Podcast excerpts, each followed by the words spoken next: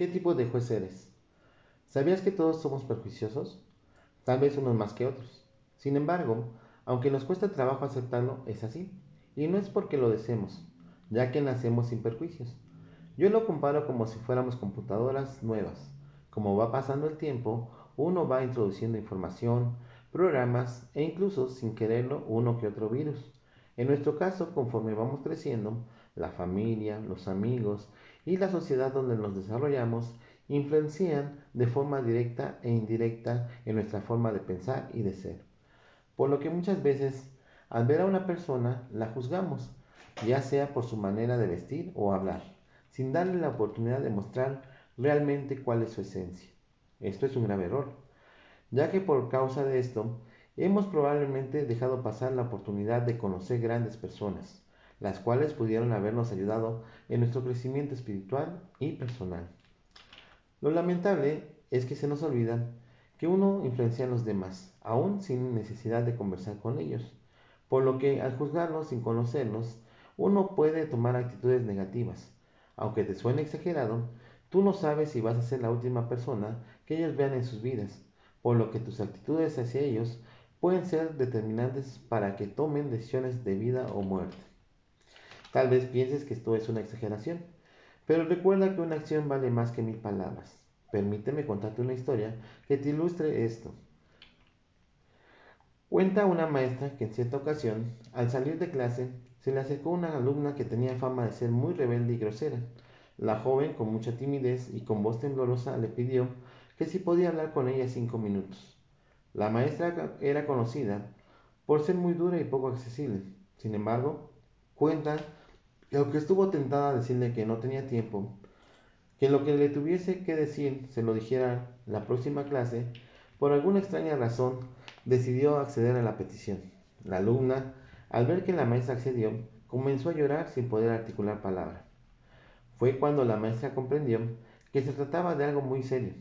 Como pudo, la tranquilizó, y entre sollozos la alumna le dijo, Maestra, usted no sabe, pero me acaba de salvar la vida. La maestra quedó impactada y preguntó, ¿cómo así? ¿Por qué me dices eso? Fue entonces que la alumna le dijo, permítame explicarle. Estoy embarazada. Mis padres son personas muy estrictas. Estoy segura que cuando les diga que estoy embarazada, lo primero que harán es correrme de la casa. Su argumento será que he traicionado su confianza. Y tal vez tengan razón, pues ellos se han esforzado y sacrificado tanto porque yo pueda tener lo necesario y poder estudiar. Tengo 15 años.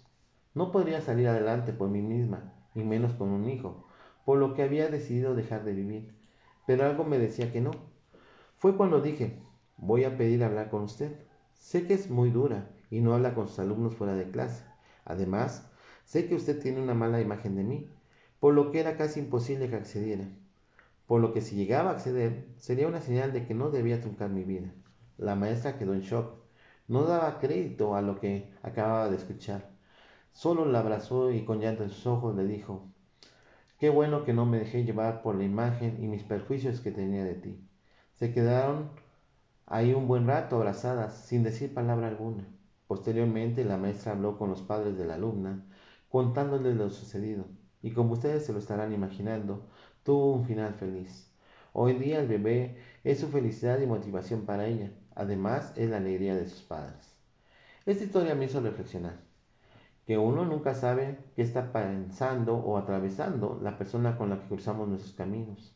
Y viene a mi mente lo que Dios nos dice en su Sagrada Escritura en Santiago 4:11. Hermanos, no habléis mal los unos de los otros. El que habla mal de un hermano o juzga a su hermano, habla mal de la ley y juzga la ley. Pero si tú juzgas a la ley, no eres cumplidor de la ley sino juez de ella. También nos dice en Proverbios 3.7, no seas sabio en tu propia opinión, teme a Jehová y apártate del mal.